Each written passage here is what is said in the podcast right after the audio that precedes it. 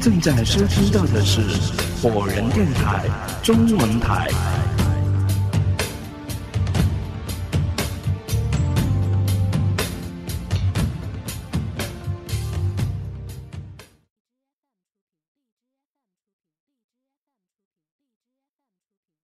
汪静文点着头。妈妈熬的粥真香。哼，你呀，以前就爱吃这个小米瘦肉粥，还时常叫我做呢。母亲微笑说：“一会儿啊，中午我再做几道你爱吃的菜。妈，随便吃就行了，不用太照顾我。”坐在餐桌前，面对着吃着粥的汪星宇说：“静文，你就让你妈妈好好的照顾照顾你吧。她呀，憋了好几年了都没机会，现在是应该好好的过一下瘾了。”汪静文抿了一下嘴，笑了一下。吃完早饭，汪静文帮着母亲收拾好餐具。母亲对他说：“我去早市上买一点菜，你在家看电视、上网、看书都行，反正想干什么就干什么。”妈，我陪你去买菜吧。哎呀，改天吧，今天你先陪一下你的爸爸。董玲头朝书房扬了一下。汪静文听他的话，点了一下头。母亲走后，汪静文来到父母亲的书房。汪星宇见女儿走了进来，显得很高兴。静文，你想不想上网或者玩会儿游戏呀？我教你用一下家里的电脑吧。汪静文还维持着自己在疗养院的时候。那种单纯的生活方式。他望着书房右侧的大书柜说：“爸爸，我想看一会儿书，您在这里有些什么书啊？”“书，啊，我这里可多得很呐。”汪星宇从椅子上站起来，走到了书柜的面前，跟靠过来的女儿介绍道：“这第一层呢。”是些文史传记类的书。第二层主要是一些小说，国内外的都有。第三层是各种杂志。第四层，哈哈，这一层的书你就不用看了。为什么？汪静文好奇的问。第四层基本上是建筑设计类的书，专业性太强了。一般人是看不懂的。汪静文愣了一下，这个时候才想起一个重要的问题：他连父母的职业都忘了。他猜测着说：“爸爸，你是建筑工程师？”汪星宇点了一下头。不过现在退休了。都闲在家里。汪静文努力着回忆着父母的职业，却始终都不行，只有问道：“妈妈是做什么工作的？”“你妈妈以前在保险公司工作，还是个副经理呢，现在也退休了。”汪静文木讷的点了一下头，看来。聂医生的忘却治疗太彻底了，他对这些都没有一点印象了。王星宇还想接着跟女儿重点推荐几本好看的书，客厅的电话却在这个时候突然响了起来。他对女儿说：“静文，你自己翻书来看呐，我呢去接个电话。”说着，就转身离开了书房。汪静文浏览着书架上整整齐齐竖着放的书籍，踮起脚尖，偏偏去拿父亲最不推荐的第四层上的建筑类的图书。说起来奇怪，汪静文虽然说长得柔美文静，但骨子里面却有些男孩子的劲。他对汽车、军事、建筑等这些本来是男孩子喜欢的东西感兴趣。父亲以为他不会爱看建筑类的书籍的。可是，可见是对他太不了解了。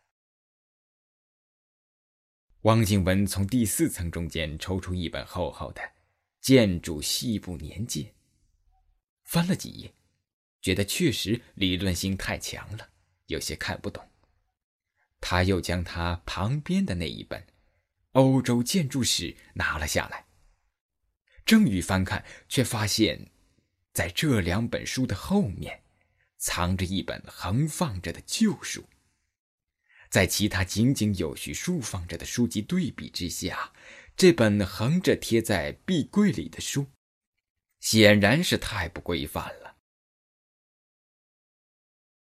汪静文想帮父亲整理一下，便将那本横放在里面的书抽了出来，拿出来的瞬间。汪静文一下子怔住了，他这才发现，这根本就不是一本书，而是一本陈旧的相册。汪静文呆呆的愣了几秒，心脏加速跳动起来。他没有忘记聂医生曾经多次告诫过自己的话。汪静文。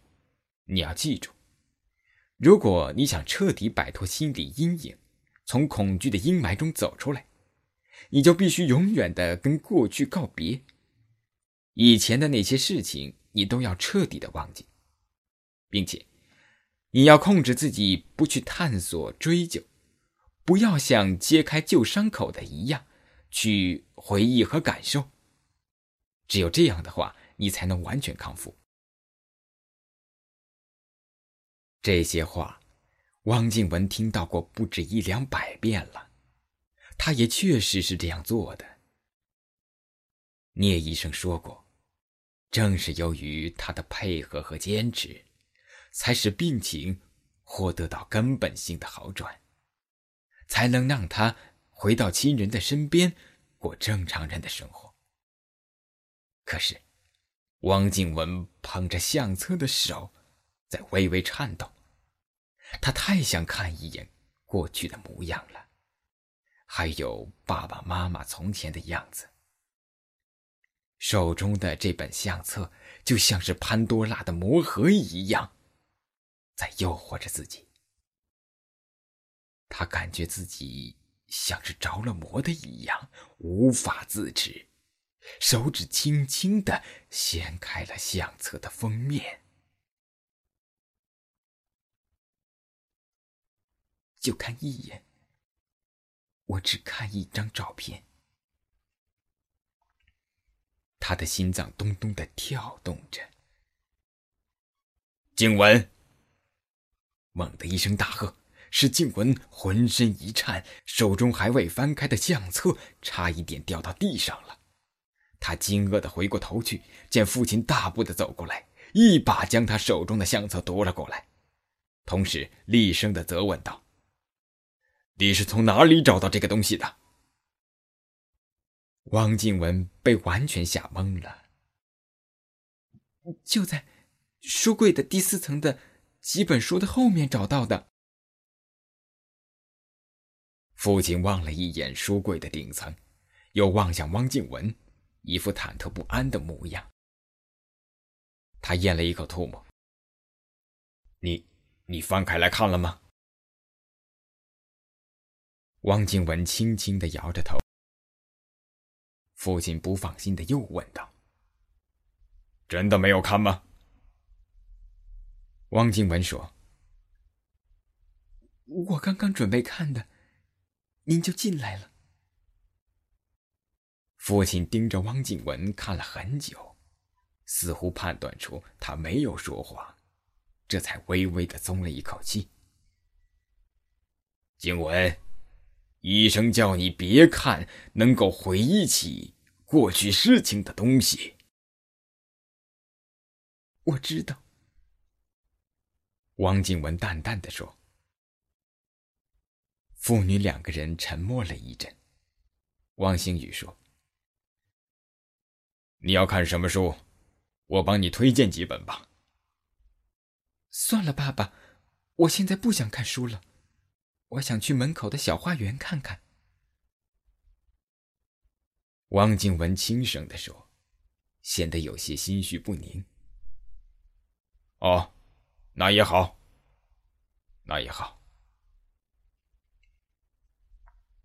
汪静文转身离开了，走了两步，又停了下来，回过头，问紧紧攥着相册的父亲：“爸爸，这本相册里面记载着什么重要的事吗？”“啊，什么？”汪星宇不自在的晃动了一下脑袋。“没有什么重要的事啊。”只不过是一些普通的生活照片而已。那为什么你这么害怕被我看到呢？哪怕是一眼。景文，你知道的，聂医生说过。我知道，聂医生是跟我说过的，但他说的是，叫我别去回忆以前发生的事情。并没有说，连我以前的模样都不能看一眼呢。如果这本相册里的只是一些我，或者是你和妈妈以前普通生活的照片，那我看一下又有什么关系呢？汪星宇张口结舌的望着女儿，显然是哑口无言了。汪静文凝视着表情尴尬的父亲，忍不住将心中的怀疑直接说了出来：“爸爸，您跟我说实话了吗？这本相册真的只是一些普通的照片吗？”汪星宇的脸上的肌肉抽搐了几下，索性背过身去，不做任何解释，只是强硬的说。反正你不要看这本相册就行了。汪静文呆了几秒，默默的从房间走了出去。花园里面，汪静文轻轻的拨弄着一朵芍药花，心绪起伏。刚才的那一件小事，引发了他心中无数的猜疑和疑惑。很明显，父亲没有对自己说实话，而那本相册显然也是有意被藏在那么隐蔽的地方的。汪静文心中十分奇怪，为什么父亲看到自己拿那本相册的时候，会表现出如此的惊慌呢？甚至可以说是有一些恐惧，就像是……见到那些照片的时候，会让人丧命似的。如果说那里面只是一些普通的照片的话，那父亲的这种反应显然就是太过头了。可是，汪静文不明白，如果不是普通的照片，又会是一些什么样的照片呢？突然之间。一个可怕的想法使汪静文的脊梁骨泛起一股凉意，浑身不寒而栗。难道这个相册中的照片所记录的，就是使自己五年前住进精神病医院，聂医生用了四年的时间令他遗忘，并叫他永远都不要再记忆起的那件事吗？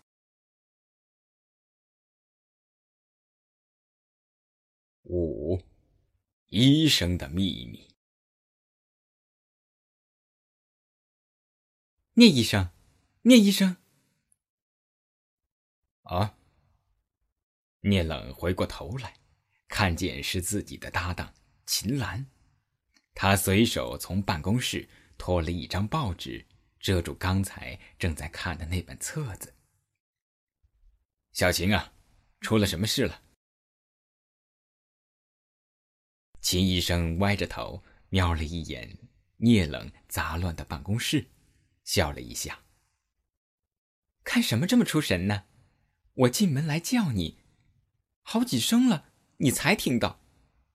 啊，没什么，在看一个病人的病历。聂冷吭了两声，掩饰自己起先的不自然。小琴，你到底要跟我说什么事呢？哦，我跟你汇报一下，我们负责的那几个病人今天的情况。秦医生翻开治疗记录本。十四号病房的王亮，今天又拒绝吃药了，而且行为暴躁，用水杯狠砸喂药的护士。还好没有砸着，现在已经强行注射了镇定剂。十五号的，嗯，神影情况明显好转了，现在不是见着谁都叫妈了。十六号的病房，冯军有些药物反应。代谢不太正常，我想跟你商量一下，是不是减少一些奥氮平和利培酮这两种药的用量呢？嗯，把这两种药用量减少百分之五十吧。聂冷说。秦医生等待了一会儿，望着聂冷，没了。是没了呀，聂冷淡淡的笑了一下。你还想让我说什么呢？各种情况你都处理的很好吗？秦医生微微的颔首，随即歪着头说：“聂医生，我发现你这几天有一些身形不宁的，去病房的次数。”也明显减少了。哦哦，是吗？聂冷难堪的说：“呃，大概我这两天是有一点儿。你是不是还在想汪静文的事呢？”聂冷有些诧异的抬起头来：“你怎么知道的？自从汪静文走了之后，你就显得失魂落魄的，我怎么会看不出来呢？”聂冷吸了一口气，缓缓的吐出来，若有所思的说：“哎，是啊，也不知道他现在怎么样了。他都回家好几天了，怎么也没有跟我们这儿打过电话呢？”秦医生笑着说：“他的家人没跟我们打电话，那不正好说明一切都正常吗？”不知道他们有没有按时提醒他吃药啊？您不是跟他们都强调过了吗？应该是没有问题的。秦医生说：“实在不放心，你就打他们的电话，问问呗。”聂医生摇着头说：“哎呀，算了，大概就像你说的吧，他们没有跟我们打过电话，就表示一切都正常。”秦医生撇下了嘴。那我出去了，再去病房看看。你呀，也别担心太多了。好的，帮我关一下门，小秦。聂冷再度转到办公桌前，他掀开报纸，露出起先在看的那本病历簿。这本薄册子上，患者姓名那一栏写着“汪静文”三个字。聂冷端详着病历簿上的汪静文那张两寸的彩色照片，手指轻轻的在照片上摩挲着，就像是抚摸那张秀丽的脸庞。他的眼神温柔而祥和。充满浓浓的爱意。他盯着那张照片看了好久好久，渐渐的，他脸上的神情改变了，缓缓抬起头来，目光空洞的直视着前方，脸上浮现出一种阴冷的表情。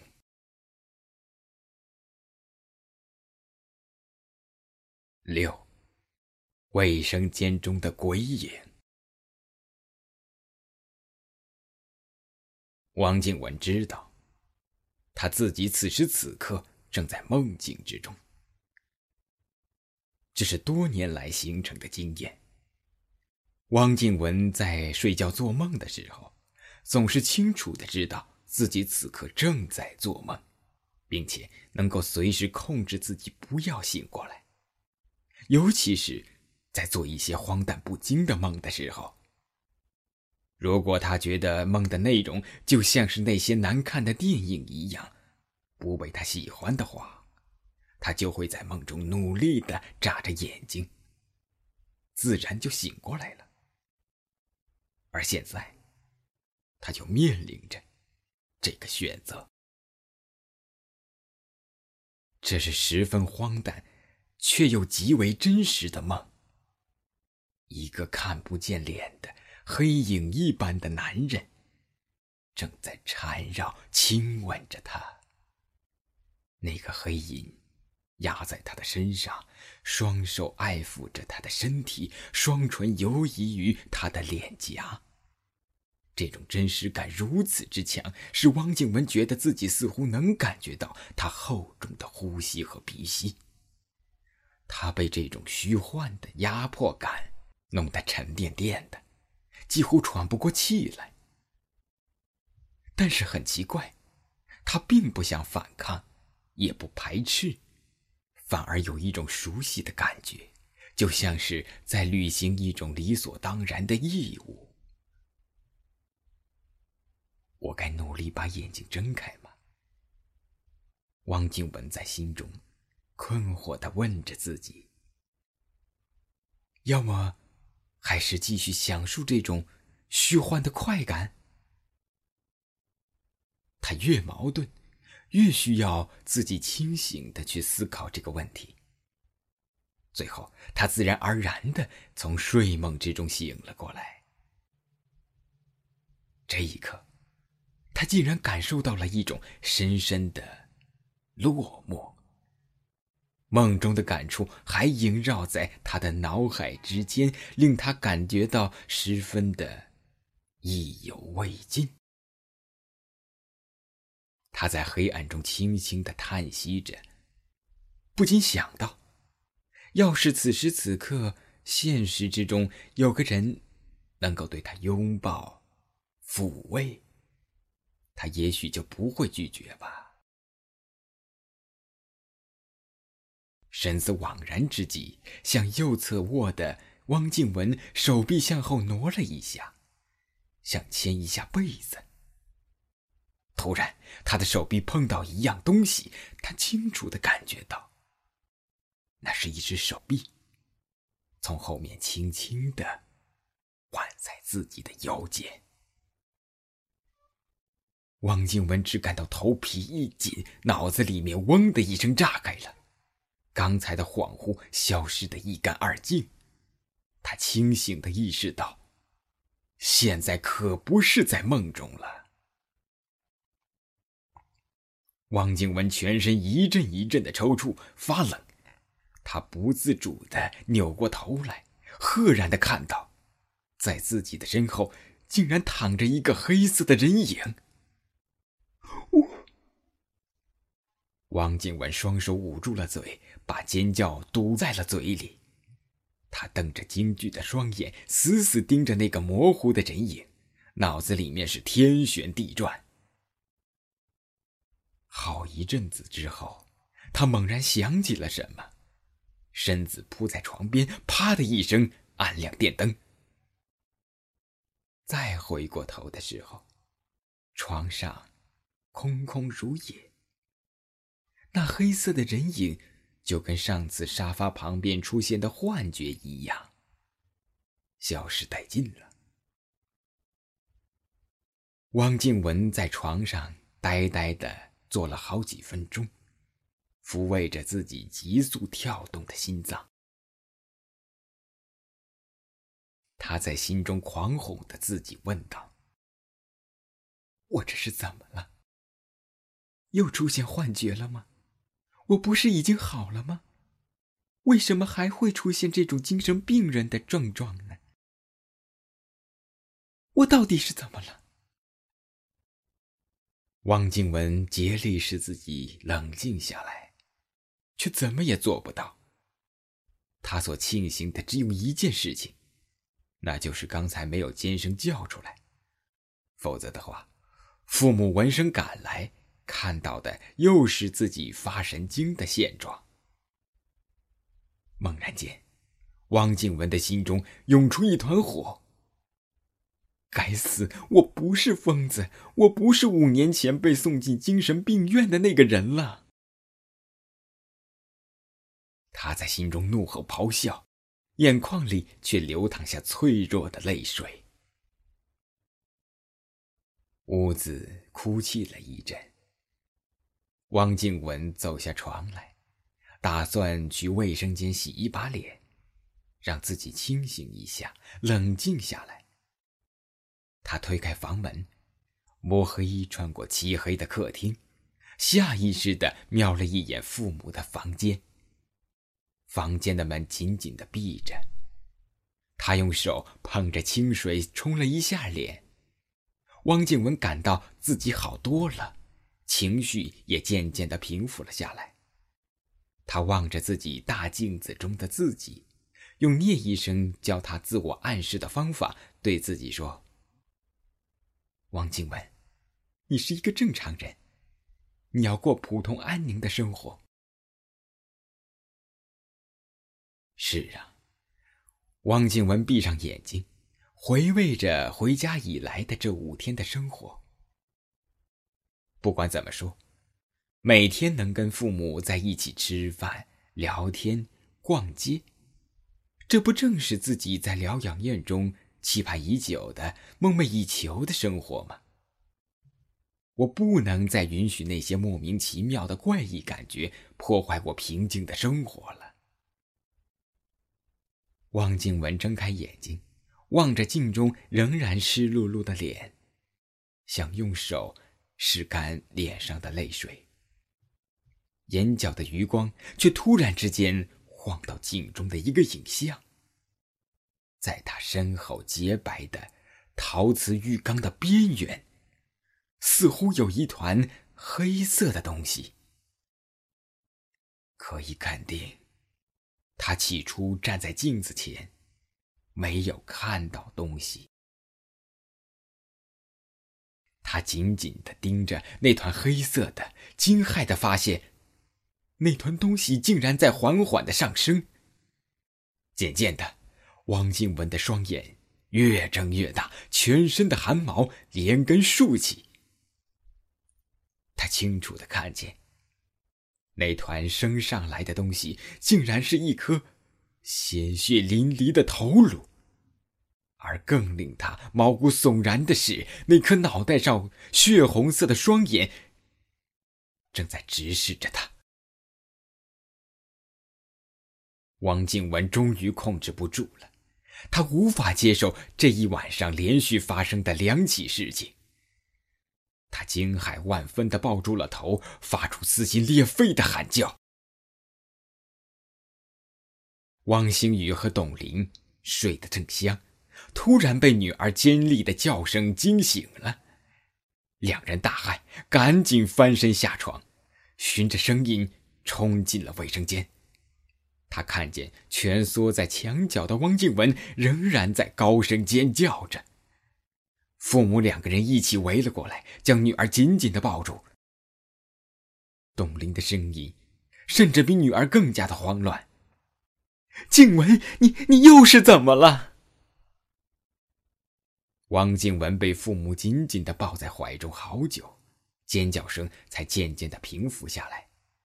转变成无力的呻吟和短促的呼吸。董玲对丈夫说：“把静雯抱到客厅里去吧。”汪静雯喝着父母倒的一大杯温开水，脸色仍然没有缓过来，还是煞白一片。这里是 Fireman Radio 果园电台。